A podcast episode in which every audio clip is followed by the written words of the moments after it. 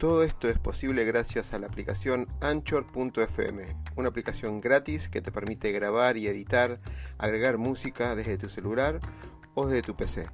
Anchor nos permite distribuir además todos nuestros podcasts en todas las redes conocidas de música y podcast como Spotify, Apple, Google, entre otros. Puedes bajarte la aplicación directamente desde Android Store o Apple Store o directamente ir a la dirección anchor.fm y empezar ya con tu podcast. Negocio, pasión, éxitos y miedos. Un punto de encuentro para compartir, aprender e inspirar conversando, con la conducción de Oscar Schmitz.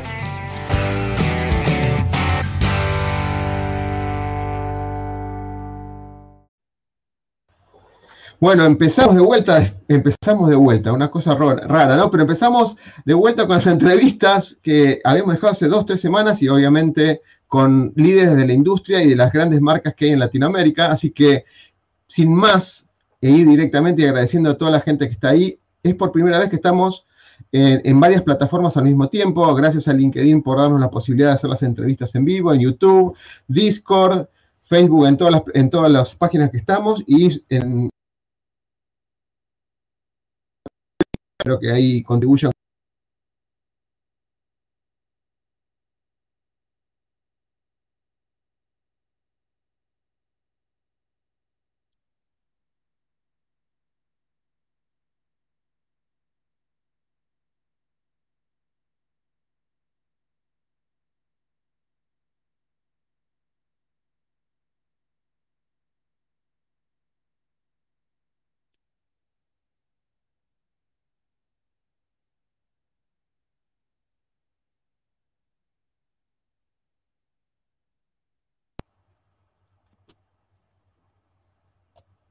Fernando, ¿estás ahí? Oscar, ahora sí, ahí te escucho, te había, te había perdido por un minuto. Buenas puede tardes para todos. Puede, puede ser este maravilloso mundo. che, gracias Fernando por estar ahí y bueno, esto, toda, la, toda la entrevista vamos a, exprimirte lo máximo que podamos, ¿no? ¿Nos puedes contar un poquito eh, tu, tu, perfil académico y profesional? Por supuesto. yo tengo formación de, ingeniero, digamos, soy ingeniero electrónico. Estudié en, la Universidad Nacional de La Plata y terminé allá por el 2003 aproximadamente. Así que tengo formación técnica. ¿Y tu background profesional bien relacionado con la innovación y las telecomunicaciones? Sí, sí, siempre relacionado con la tecnología, con las telecomunicaciones en particular. arranqué un poco más cerca de, la parte técnica, digamos, de, meter mano en, equipos y demás, y después sí ya me fui más para el lado de, para el lado comercial en, bueno, en, un par de empresas, en, bien pero siempre en el mundo de las telecomunicaciones. ¿cómo, ¿Cómo fue ese salto del lado del lado técnico al lado comercial? Porque es una pregunta que la tengo que hacer. La tengo que hacer porque todo el mundo seguramente te pregunta, ¿no? Sí, sí, se, fue dando a poco. Mi, experiencia técnica fue corta, digamos, era, el inicio ahí de, mi carrera, pero fue súper interesante, fue buenísima. Fue, fueron un par de años nada más, pero fue súper enriquecedora, digamos, al, día de hoy la, recuerdo perfectamente. Me acuerdo de uno de, las, de los primeros proyectos que me tocó, que, al día de hoy que hablamos de la nube y demás, parece una locura, pero era un, trabajé en la implementación de un contact center para una de las empresas eh, de tarjetas de créditos grandes de acá de Argentina. Y la infraestructura de ese, de ese contact center, de ese call center en, en aquel momento, eran como 20 racks. Era un data center con 20 racks solo para el contact center, digamos, ¿no? Y hoy sería, sería increíble pensar en tener semejante infraestructura on-premises, digamos, dentro de, la, dentro de la misma empresa, ¿no? Claro, totalmente. Pero no, siempre interesante. Y después el paso se fue dando a poco, porque no es que pasé de la parte técnica a una posición eh, totalmente comercial, digamos, o, como account manager, como, como vendedor, sino que pasé a una posición intermedia que yo daba soporte al equipo comercial. Entonces, eh, eso también me ayudó mucho porque fue una transición suave, digamos, ¿no? A ver cómo, cómo era el, mundo comercial, digamos, ¿no? Eh, fue, fue interesante ese traspaso porque calculo que de, haber sido de golpe hubiera sido un poco más, eh, más traumático. Fui, aprendiendo de a poco, digamos, los vericuetos, digamos, o, los caminos del mundo comercial. No, totalmente, totalmente. Y la parte, y entender el, negocio y cómo, más que ya, es cómo aplica los beneficios del negocio en sí, son algunas preguntas que, me gustaría hacerte ahora a medida que avance la, entrevista, más que nada de los dos lados, ¿no? Del lado técnico y del lado de negocios, aprovechando tu, tu experiencia. Ahí me, impactó una, nota, un artículo que escribiste que hablamos de Office Cloud, ¿no? Esta movida hacia la nube y el camino hacia la nube y el futuro de trabajo en la nube. Y todo esto que estuvimos viviendo como disparador del 2020, de alguna manera. Em, ¿Cuál es tu mirada en cuanto a esto que se está dando y parece que no se va a ir por más que el pensamiento tradicional quiere volver al trabajo a esa normalidad que nunca llega? ese mix híbrido, ¿no? ¿Cómo es ese, ese camino particularmente? Sí, sí, creo que, son muchas las cosas que, pasaron el año pasado, digamos, a partir de, marzo del 2020, sobre todo para, nuestra región. Em, creo que después podemos ir profundizando, pero lo más lo más marcado, digamos, fue esta aceleración de la, transformación digital, ¿no? que, nos ocurrió a, todos, en todas las empresas, en todas las verticales, en mayor o, menor medida. Algunos ya estaban quizás más avanzados, otros no. Eh, y en esto de la nube también, ¿no? Eh, está todo relacionado de alguna forma, ¿no? Y, algunas cosas que veníamos hablando desde hace mucho tiempo, como el tema de las redes definidas por software de, de SD-WAN, o el tema de la, de la, de la nube, eh, que venimos hablando desde hace mucho tiempo en nuestro mundo de, tecnología, ahora realmente son, son una realidad, ¿no? A veces eh, nosotros que estamos en este submundo, nos parece que ya son cosas que, bueno, que están hace tiempo y, que ya están implementadas, pero no, no estamos todavía en, plena, en plena transición y todo este proceso lo, aceleró mucho, ¿no? Y yendo hacia, hacia un poco hacia tu pregunta de, la forma de trabajo, creo que ahí también, obviamente, ¿no? Hubo muchísimos cambios, ¿no? De, sobre todo en, empresas que no estaban preparadas, digamos, para trabajar en forma remota, no tenían la cultura, no tenían las herramientas. Para, muchos fue un cambio muy, muy radical. Quizás otras, y nosotros otra vez, en el mundo de la tecnología, sí estábamos acostumbrados a, trabajar remoto, pero creo que nadie estaba acostumbrado a trabajar 100% remoto, digamos, no, no ir nunca a la oficina en la semana, y el mes y por varios meses. Yo creo que ese sí fue un cambio, un cambio radical. Y ahora, eh, de a poco, hoy justamente a la mañana tenía algunas reuniones ahí con, algunos eh, clientes eh, en Chile en particular que empiezan a volver a la oficina ya con fechas concretas, ahora para agosto. De a poco se, se empieza a volver. Eh, y, cómo seguir, digamos, ¿no? Eh, esa, es la, pregunta ahora, ¿no? El, tema del, trabajo híbrido, que para los que estamos acostumbrados a trabajar remoto, los que estamos acostumbrados a trabajar antes de todo esto en forma remota, sabemos que no es fácil, digamos, ¿no? una cosa es una de estas reuniones virtuales donde, donde todos tenemos la misma participación, algunos pueden compartir una presentación, pantalla, una planilla, pero están todos en la misma están todos en forma remota viendo la pantalla con sus auriculares. Y otra, y otra situación totalmente distinta es cuando algunos van a estar en la oficina, en una sala de reunión, que en el mejor de los casos va a tener la mejor infraestructura posible, ¿no? con pantalla, con micrófonos, algunos en esa sala y otros sí en su casa en, en forma remota. Y bueno, esa reunión híbrida es un desafío, ¿no? Es un desafío. Para los que lo hemos experimentado sabemos que no es, no es, tan, no es tan fácil, digamos, ¿no? El, cara a cara, el estar ahí uno al lado de otro, hay gestos, señas que, bueno, que, se pierden ahí en la, en la virtualidad y hacen la diferencia con, las personas que no están en, esa sala. Eh, eh, es un desafío enorme para el liderazgo, totalmente.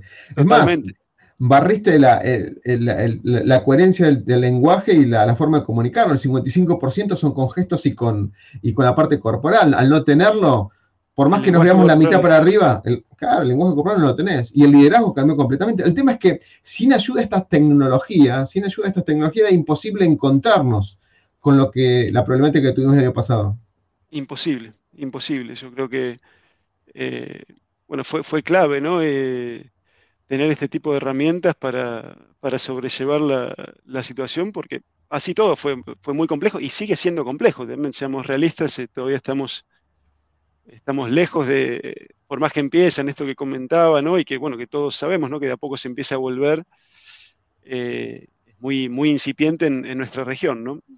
Quizás miramos un poco lo que pasa en otras, en otras regiones como para tratar de, de avisorar qué puede pasar acá, ¿no? Vivimos en, Estados Unidos hace algunas semanas, eh, ¿no? Los, CEOs de algunos de los bancos más grandes de Estados Unidos diciendo, los quiero a todos de vuelta acá, digamos, ¿no? Se acabó esto del trabajo remoto 100%, los quiero, los quiero de vuelta acá, ¿no? Se dan cuenta que, no, es tan, no es tan sencillo el asunto. Bueno, hay que, hay que caminar por ese por esa cornisa, ¿no? Tratando de hacer equilibrio en, el medio, ¿no? Con, esto del trabajo híbrido. Es, interesante dos cosas que mencionaste que estando en Latinoamérica a veces no nos impacta en primera instancia estos cambios, ¿no? Que quizás pasan en Estados Unidos, Europa primero y tenemos la ventaja que de alguna manera absorber esa experiencia, pero dijiste algo que no me asombra, pero me sigue impactando, que es muchas empresas no estaban preparadas para el 100% del teletrabajo, ¿no? O sea, vos, entonces, a través de tus clientes, los reglamentos que habrás hecho, porque habrán solicitado, obviamente, servicios, has visto que las empresas no estaban preparadas y qué, cuáles son los, los, puntos de tecnología particularmente que viste que había falencias o no tenían, no eran conscientes de que tenían que mejorarlo. Mira, nuestros clientes en, particular, digamos, en general, eh, sí tenían, eh, sí estaban preparados para, trabajar en forma remota, quizás no la magnitud y, y, lo, y lo, estirado en el tiempo de lo, de, lo que, de lo que nos está pasando, pero en general sí, pero bueno, sabemos que hay muchas otras verticales o quizás empresas grandes donde algunos sectores en realidad no estaban, eh, son posiciones quizás que no estaban ni concebidas, ni, ni, pensadas, ni planificadas, quizás no tenían ni, siquiera una, notebook para trabajar en forma remota y, mucho menos las, las, herramientas de conectividad y demás, ¿no? Eh, pero sí, ha sido un desafío para, para, muchas empresas y para, muchos sectores, digamos, ¿no?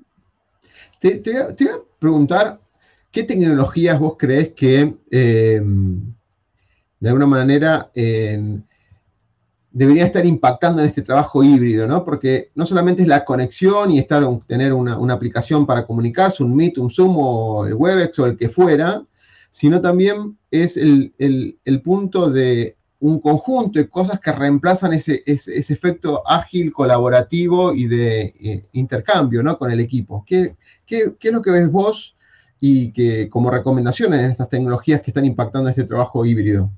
Mira, ahí creo que no, hay ningún ningún misterio, digamos, para, los que estamos en el mundo de la tecnología, sí, quizás para, otros, pero bueno, todas estas herramientas que, que nos acostumbramos a, utilizar ahora han evolucionado mucho, incluso durante los últimos meses, digamos, ¿no? Los, fabricantes de, estas herramientas, ya sean las de Microsoft, de, Cisco, el, mismo Zoom, digamos, han mejorado eh, terriblemente e invertido un, muchísimo en, mejorarlas, digamos, ¿no? Y, bueno, hay otras, ¿no? Nombro esas tres como, como ejemplo, pero, pero básicamente esas creo que son las, herramientas claves de, colaboración para, los usuarios remotos.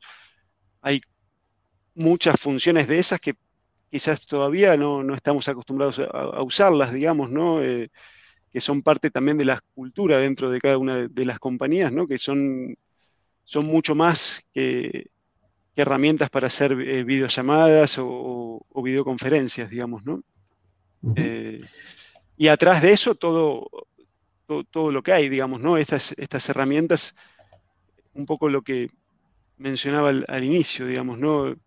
Al día de hoy ya son soluciones totalmente en, la nube, digamos, ¿no? Eh, ya es, es, mucho menos la, infraestructura que hay en, las compañías y, que se consumen en, modelo de modelo nube con todo lo que eso conlleva, digamos, ¿no? Con, sus pros y, con sus, y con sus desafíos también, digamos, ¿no? Mencionaste la red de SD1 o SD1, como, como lo pronunciamos bien o mal en inglés o en castellano. ¿Qué, rol vital cumple con esto? Porque está bien, el, mix híbrido lo mencionamos un poquito ahora, pero estamos todos conectados a la red. Hoy por hoy, nuestro, negocio está montado en alguna red privada o en alguna red pública, indiscutible. Tal cual. Es justo, bueno, ahí, ahí adelantaste gran parte del, asunto, ¿no? Creo que ese es el desafío, ¿no? Hace 10 o 15 años, cualquiera de, nuestros clientes eh, multinacionales hablaba de su red era su red privada, su red MPLS privada y bueno, obviamente con, con temas de seguridad y demás, pero quedaba todo acotado ahí, era en cierta forma, en ese momento quizás no se veía así, pero visto desde ahora era, era más sencillo, digamos, ¿no? Con, con toda su infraestructura on-premise, o sea, con, en sus propios data centers, en, la propia, en la propia compañía. Y después, bueno, aparecen aplicaciones y servicios corporativos que, se empiezan a consumir a través de Internet. Entonces ahí aparecen, volvemos otra vez a la misma palabra, la palabra híbrido, ¿no? a, estas, a las redes híbridas, ¿no? donde gran parte del tráfico corporativo va por las redes privadas MPLS y hay otra parte que va por, eh, por, Internet, digamos, ¿no? Porque son aplicaciones quizás que consumo de terceros, que me las brindan, o, servicios que me los brindan a través de Internet.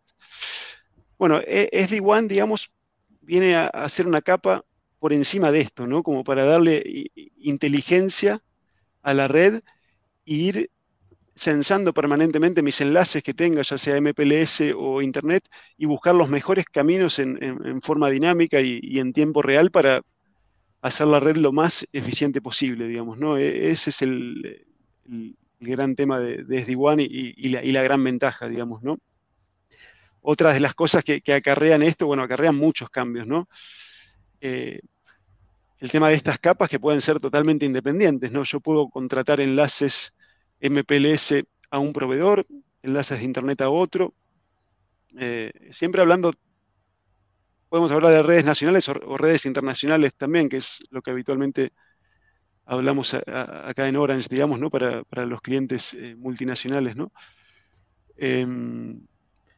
Ahora, ahora te, saco el gorro de ingeniero electrónico y te pongo el ingeniero de comercial o de negocios. Sí. Porque entiendo la complejidad de las redes, privadas públicas, MPLS y las combinaciones había a ver con los multiplayers que hay en el mercado. Porque no existe, digamos, una red única de un solo proveedor, sino que hay combinaciones de, sobre todo si pensamos en esa famosa última milla que todos hablamos y siempre, y siempre le echamos la culpa de no tener un buen servicio en la puerta de nuestra casa. Y por ahí la, la, parte más consistente está bien relacionada, eh, digamos, consistente en todo el sentido, ¿no? En velocidad, en lo que es eh, ancho de banda, eh, latencia, etcétera. Ahora, si tuviéramos que mostrarle a un, a un director de negocio, un director comercial o incluso un director general, qué beneficios tiene esto para que, se entienda, no solamente el número, sino que se entienda cuáles son los beneficios que trae tener una red o un servicio en la nube bien gestionado con ese SD-WAN o, el, o la mejor, digamos, eh, gestión de telecomunicación posible? ¿Cuáles son los beneficios que podríamos mencionar como, como importantes? A ver, yo ahí lo, separaría en dos. Por un, por un, lado la red y, después vamos más para el lado de, la nube. Por el lado de la red, eh, yo creo que viendo ahí desde, desde, el lado del cliente, digamos, las ventajas, este tema de yo puedo contratar mis enlaces eh, a diferentes proveedores, digamos, buscando la, mejor eh, eficiencia de, costos, tanto los enlaces MPLS como los enlaces de Internet, y poniendo, el, eh, ese sería el underlay, digamos, sería mi base de, conectividad, los caños, digamos, como querramos llamarlo para, simplificar un poco. Lo, y por encima, este eh, overlay, digamos, esta capa de inteligencia que, le damos con SD-WAN, que lo que nos va a permitir es, darle inteligencia y darle eficiencia, ¿no? asegurarme que primero mis aplicaciones van a, van a performar, digamos, van a funcionar de la mejor forma posible con, los enlaces que tengo eh, y sacarle el máximo provecho a esos enlaces al mismo tiempo, digamos, ¿no? Tanto a los enlaces eh, MPLS, sobre todo, y también a los de Internet. Incluso ahora aparecen, digamos, para nosotros, digamos, desde, Orange y desde otras empresas de telecomunicaciones globales o regionales, también es un desafío, ¿no? Porque hay, muchos clientes que, optan por, eh, implementar, digamos, SD-WAN con los proveedores de telecomunicaciones, pero al mismo tiempo aparecen otros, otros jugadores, digamos, en el mercado, otros integradores que, no son telco, que también trabajan en, esta, en este overlay de, SD-WAN y, eh, y, las mismas empresas, digamos, hay empresas que, se han lanzado a, implementarlo ellos mismos, ¿no? con, sus propios equipos. Eh, con, los desafíos que, eso implica también, digamos que no, es sencillo el, asunto. Así que sí, ha cambiado todo, todo el, ecosistema definitivamente, ¿no? Y, otra vez, ¿no? Este, como el tema cloud y, migrar a la nube, es un tema que, el tema de SD-WAN que venimos hablando ya hace, hace unos cuantos años, pero ahora sí podemos decir que, es una realidad, digamos, desde Orange tenemos muchos clientes eh, globales que, hemos implementado con, cientos de sitios en, a nivel global o, miles, digamos, a nivel global, podríamos decir, para redes realmente globales, ¿no? redes que tienen sitios eh, y puntos en, todos los continentes. Pero sí, ha cambiado mucho el asunto y ahora ya, ya es definitivamente una, realidad en la que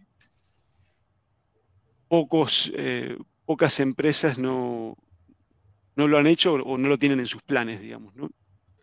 Y, otra parte, de ah, la, segunda parte, digamos, sería, sí, ya hablar más del, tema cloud, que acá vuelve la palabra híbrido, ¿no? Que ya la mencionamos en la forma de trabajo, en las redes y también en la cloud, digamos, ¿no? Porque vuelve a aparecer el tema de, la, de las famosas cloud públicas, digamos, que ahora están, estamos hablando tanto, ¿no? Amazon, Microsoft, eh, Google eh, y demás. Y las cloud privadas o lo que antes llamábamos on-premise, digamos, ¿no? La, infraestructura que yo tengo como empresa en mi data center y, eh, bueno, y, acceden a esos servicios o aplicaciones en, forma remota mis usuarios, digamos. yo creo que eso también es otra cosa que veníamos hablando también hace, hace, mucho tiempo, pero ahora definitivamente es una realidad y, bueno, un poco respondiendo a tu pregunta de las ventajas desde, el lado de, la gerencia, digamos, de, una, compañía, desde las ventajas de, bueno, de, transformar mucho de lo que teníamos como CAPEX en, OPEX, digamos, no, tantas mm. inversiones de una vez en, infraestructura y, en los costos que me me implica mantener toda esa infraestructura funcionando, actualizada, eh, tener un data center y demás, y transformar eso en, OPEX, digamos, ¿no? En un, en un gasto recurrente que lo puedo, lo puedo, lo puedo pagar mes a mes, digamos, pago realmente por lo que uso y, y no es que tengo un montón de infraestructura que no sé al momento de dimensionarla que tengo que hacerlo muy a detalle y, calcular perfecto para no quedar totalmente descalzado o quedarme corto o largo. Bueno, en la nube tenemos mucha más flexibilidad en ese sentido, digamos, ¿no? De, crecer, de absorber picos o de mantener exactamente, digamos, eh, lo que uno necesita en términos de, procesamiento, ¿no? De servidores, de, storage, de, almacenamiento, de bases de datos, bueno, de todo lo que uno pueda requerir, ¿no? Como, como infraestructura para soportar las aplicaciones de una empresa, ¿no? Cuando, cuando eh, mencionas el tema de, bueno, CAPEX y OPEX, es un tema que lo venimos hablando hace años, ese famoso camino a la nube, que uno pensaría que es lo obvio, pero a veces lo, es tan obvio, tan obvio que lo obviamos, porque cambia unos cuantos paradigmas también de gestión, ¿no? Sobre todo la parte de tecnología. Y el, punto, el punto del costo me hacía recordar mis, viejas, viejas, épocas de director de sistema donde era, todo, era constante el primer ítem es qué podemos mejorar en costos o qué podemos mejorar en performance. Ese era el, latiguillo general con los directores de negocio. ¿no? Era constante y permanente. Reducción de costos, mejora de costos o eh, cutting cost o eh, saving cost. Era eh, los, dos paradigmas particularmente. Totalmente. Presentes en cualquier conversación, digamos. Terrible. Em, ahora, ¿Cómo ves vos el tema de estas nuevas tecnologías? ¿no? Ahí estoy paseando un poco por, por algunos de los posts de Orange, en el, portal Orange, y habla de esto del ser humano en el centro de la transformación digital. Es un paradigma de, más, utilizado por, las grandes corporaciones, ¿no? Por, ponerse en esas necesidades. Pero te saco un poco del ser humano un segundo y te lo voy a, voy, a volver a traer a la, mesa en, cinco minutos más. Pero se incorporó mucho más tecnología de Internet de las Cosas o cosas inteligentes, automóviles inteligentes o elementos inteligentes que se conectan a la red, en esta tecnología 4.0, perdón, no 4.0, esta industria 4.0 donde fluyen una gran cantidad de datos, etcétera. ¿Cuál es tu, mirada con esto que estamos hablando del negocio y este nuevo cambio de paradigma? Porque no es solamente conectar hombre con hombre o mujer con mujer, ser humano con ser humano. Ya las máquinas, hablando entre ellas, no es algo, no estamos hablando ni de terminar, esto es una realidad actual que se usan y eso interviene, obviamente, en este mismo, en misma plataforma de comunicaciones o telecomunicaciones.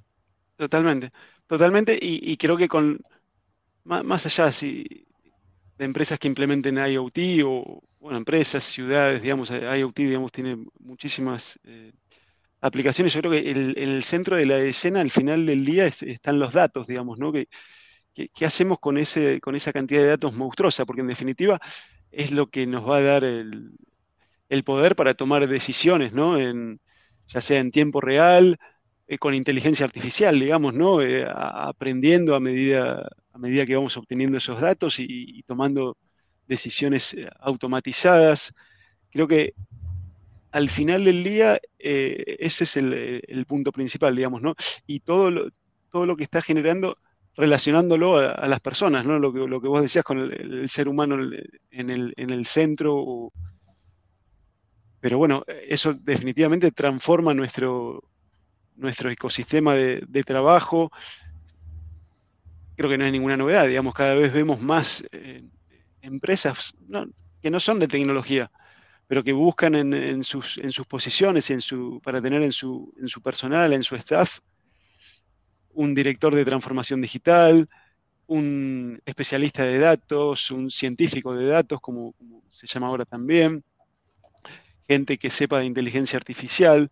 Creo que eso nos impacta a, todos, digamos, no, no solamente a, las, los que estamos en el, mundo de la tecnología, sino en cualquier, cualquier empresa, digamos, prácticamente en todas las verticales, nos, eh, nos impacta de alguna forma y creo que ya lo, ya lo estamos viendo, digamos, ¿no? ya es una, realidad. Bien, ya que tocaste el tema de esto de habilidades, ¿no? Que nos toca como empleados en una compañía, como clientes, en la cadena de valor empresarial. ¿Cuál, cuál crees, mencionaste algunas ya, pero cuál crees que son todas las habilidades, estas nuevas, ¿no? Que en su momento la World Economic Forum siempre dice, siempre están en los primeros tres, ciencia de datos, eh, algún, algún lenguaje de, o de programación o, y seguridad de la información, por ejemplo. Pero, ¿cuáles crees que, que, son las habilidades que deberíamos empezar a tener en este nuevo cambio de paradigma, sobre todo presionado por lo que nos pasó en el 2020, ¿no? Bueno, todas estas que, mencionaste como ejemplo, eh, definitivamente sí, pero creo que más allá de lo que otra vez volvemos al, o vuelvo yo, perdón, al tema de se ven los reportes, digamos, tendencias, cosas que, se ven en el mercado, pero, pero lo vemos realmente ahora que está pasando, digamos, no, hay más que entrar a, LinkedIn o, a cualquier plataforma y vemos que las empresas están buscando ese tipo de posiciones, digamos, ¿no? Estas que, vos mencionabas, ¿no? Em, de seguridad no habíamos hablado de, demasiado, o no lo habíamos nombrado hasta ahora en la charla, pero definitivamente seguridad está presente en, todo esto que hablamos, digamos, ¿no? Eh, sobre todo con, bueno, con, estas redes, con, con SD-WAN y con, el, y con la ida y con la migración a la nube, ¿no? Definitivamente seguridad está presente en, todo el en todo el, flujo de datos si querés, que, hablábamos antes también, digamos, ¿no? Desde dónde se generan los datos, ya sea con sensores, eh, con soluciones de IoT, en el transporte de esos datos, en el análisis de esos datos y, después, bueno, cómo, cómo le sacamos provecho a esos datos, digamos, ¿no? Pero seguro, eh, seguridad es una de, de los puntos, eh, de las habilidades que, se requieren al día de hoy muy fuerte y, creo que va a seguir creciendo.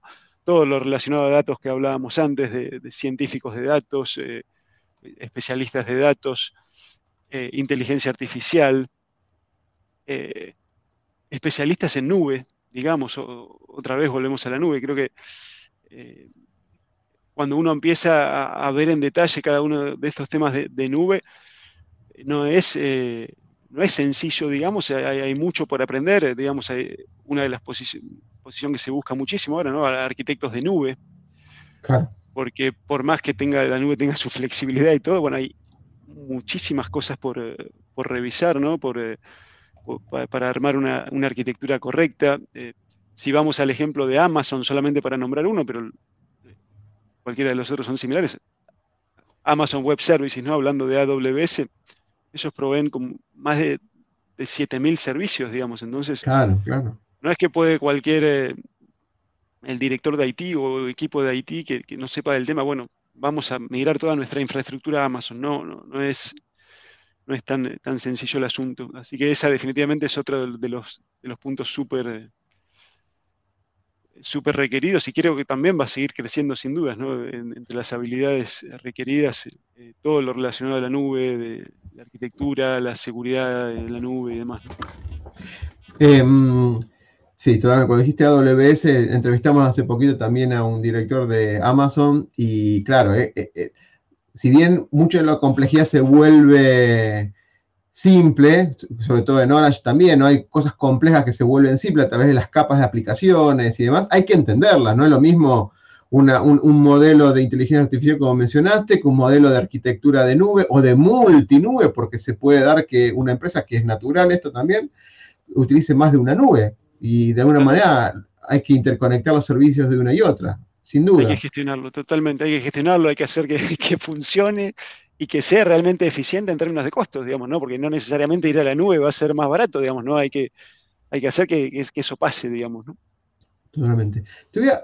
Te, vuelvo, como dijiste eh, que te dije antes, a, la parte de centrarse en el ser humano. Em, mucho se está hablando de lo que es la diversidad, lo que es la inclusión, la igualdad y demás, y todas las corporaciones a nivel internacional ya han empezado hace un tiempo y gracias a Dios que se, está dando el, cambio a este paradigma, ¿no? Donde eh, la igualdad de género, la participación, eh, algo que parece muy, muy obvio que había que hacerlo hace muchos años, pero empezó de, alguna manera con mucho hincapié y con mucho compromiso las, las corporaciones. Leí por ahí que, eh, Orange tiene Hello Woman, si no me equivoco, es un programa, y tiene un montón de programas STEM con, con buscando la inclusión y la diversidad, ¿no? Porque eso permite también un, cambio de foco y de lograr objetivos que no se podrían lograr de otra manera, ¿no? Desde la innovación, de la participación colaborativa a nuevos objetivos y alcance y, nuevas miradas. Si bien quise hacer un resumen de, esto, simplemente tu mirada al respecto de lo que viven desde Orange, ustedes, en Business Services. Mira, eh, tal cual lo que lo que leíste, digamos, es, así eh, desde adentro también. Hay, políticas muy fuertes, digamos, para, para, para balancear, digamos, eh, la cantidad de hombres y mujeres dentro de la compañía y que, las mujeres tengan eh, exactamente las mismas oportunidades, el mismo, el mismo poder dentro de la compañía y, y, bueno, y viene avanzando año a año, hay, hay políticas muy claras cada vez que hay algún, alguna reestructuración cada vez que hay cualquier cambio, es algo que, está siempre presente, que se monitorea muy de cerca, digamos, eh, los porcentajes eh, y estar muy cerca de, que la equidad realmente, eh, realmente suceda, ¿no? ya estamos en, un porcentaje aproximadamente del, 36% a nivel global, que, en, cantidad de mujeres, digamos, que, está, que está creciendo año a año y, sí, definitivamente es una, política, una política muy fuerte dentro de la compañía. Creo que afortunadamente las grandes empresas eh, están, están yendo hacia, ese lado, eh, hacia, en esa misma dirección. Así que creo que es una, es una buena noticia. Sí, ahí quería buscar el informe mientras vos estabas hablando. Tengo unas cosas súper interesantes. Déjamela compartir y la, la pasamos rápidamente para que voy a ponerlo en primer plano, así que vamos a desaparecer un segundo. Ahí está. Así, así se, aburren, no se aburren con nuestras caras. Em, es súper interesante eh, la situación. Era un informe que, estaba, que me habían acercado. y, totalmente de acuerdo, si las grandes corporaciones ameritan a, fomentar esto, por decantación el resto de las, corporaciones lo, tienen que hacer y en la cadena de valor donde se encuentra Orange y las otras compañías van a, de alguna manera, van a hacer el efecto dominó que se está, se está logrando. Esto no empezó ahora, empezó hace un par de años y gracias a Dios hay un cambio de mentalidad muy importante y se descubrieron cosas que estaban sucediendo que parecían eh, locas a la hora que uno la comenta, pero sí se pasaban, como por ahí tengo encuentros con otras entrevistas que he hecho eh, y quizás en una entrevista de género a una mujer le hacían más eh, un examen más exhaustivo que a un hombre que por ser hombre simplemente lo, lo, aceptaba en el trabajo y no se le evaluaba. Entonces cosas así que es un cambio cultural y que lleva tiempo. Aplaudo a Orange que esté haciendo todo esto. Acá estaba la, participación de las mujeres en, la fuerza laboral, había un 36-64, y después hay algunas algunos casos muy puntuales donde aumenta notablemente, así que, y están en camino a, a, super mejorarlo, ¿no?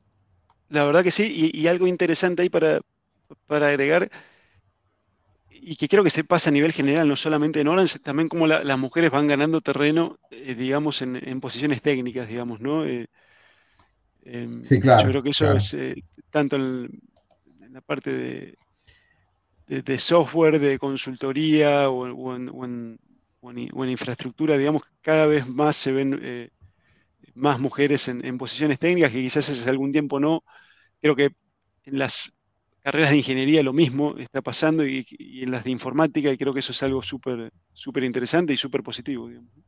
Sí, a ver, seamos sinceros también que muchas de las... Hay pocos ingenieros en general. Saquemos del lado del género, hay pocos ingenieros de los mil y pico que se recibe, que entran, por ahí se reciben 20, 30, 100, ponele, siendo generoso. Y aparte, eh, claro, son, a ver, en la parte de seguridad informática, yo tuve la suerte de trabajar con, mujeres en la parte de seguridad informática y le dan una impronta totalmente distinta que tener un CISO de, la parte de hombre. Tiene otra, otra forma de encarar el análisis y demás, le da otra mirada. Lo digo porque tuve la posibilidad de trabajarlo. ¿no? y ahí está la riqueza, yo creo, ¿no? Ahí está la riqueza, ¿no? En el, en el, en el balance, digamos, ¿no? En la, en la, combinación. Exacto. Voy a, te voy a poner en primer plano. No encontraba la infografía, me lo habían pasado y yo digo, ¿dónde está? Que no la encontraba. y tenían los números lo, más exacto posible.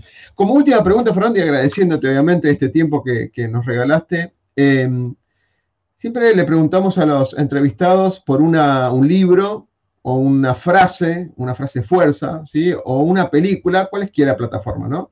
Amazon, Netflix o mismo la que quieras, Disney, lo que fuera. O una película en general.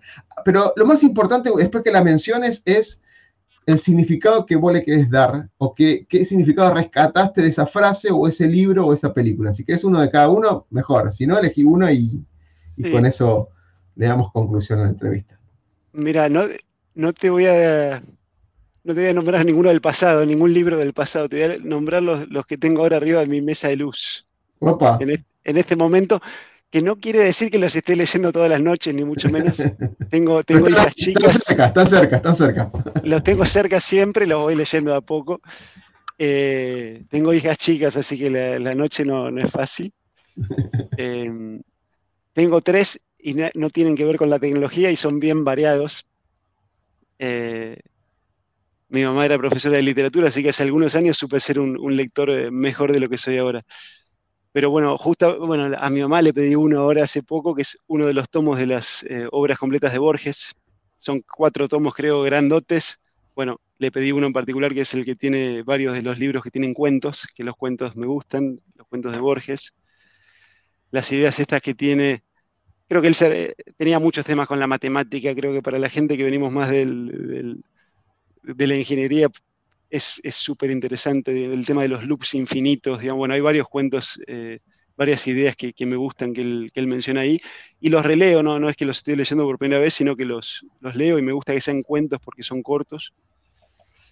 Em, tengo otro que también eh, no es nuevo, que lo leí hace unos, unos 10 o 15 años, que se llama Ética para Amador, que es de Fernando Sabater, eh, que bueno, que encara el lado de la ética desde un, lindo lugar y, y, bueno, y lo recuperé para mi mesa de luz porque bueno, ahora con mis hijas me, quiero, quiero repasar algunas de las ideas que había leído ahí.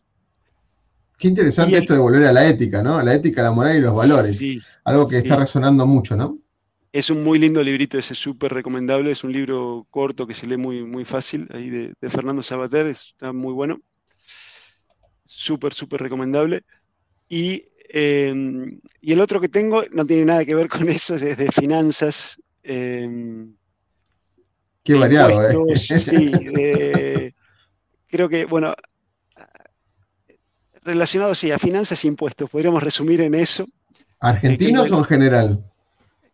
Es en general, pero yo lo, pienso siempre desde el lado argentino, digamos, ¿no? Es un poco de, cómo se eh, estructuran eh, patrimonios las empresas y, las personas, relacionado mucho con, los impuestos que se pagan, digamos, ¿no?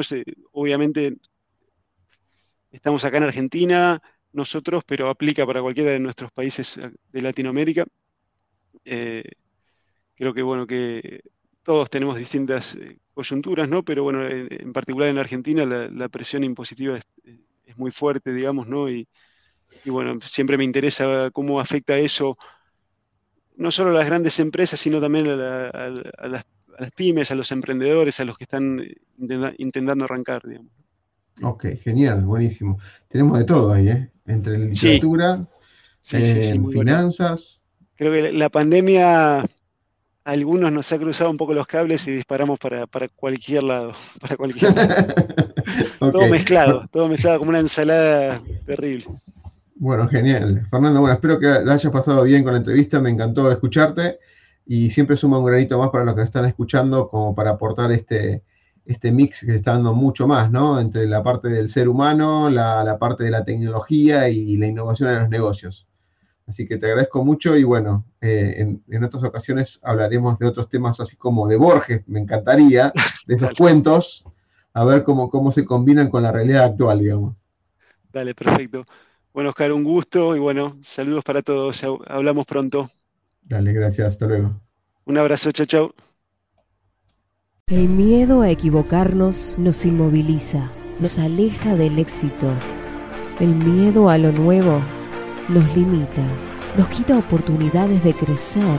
Pretender resultados diferentes haciendo siempre lo mismo es una locura. Aprender a ser diferentes, aprender a ser innovando, es un desafío. Nuestra pasión nos moviliza a ilimitados desafíos. Y de eso se trata Negodocio. De lograr el éxito con pasión.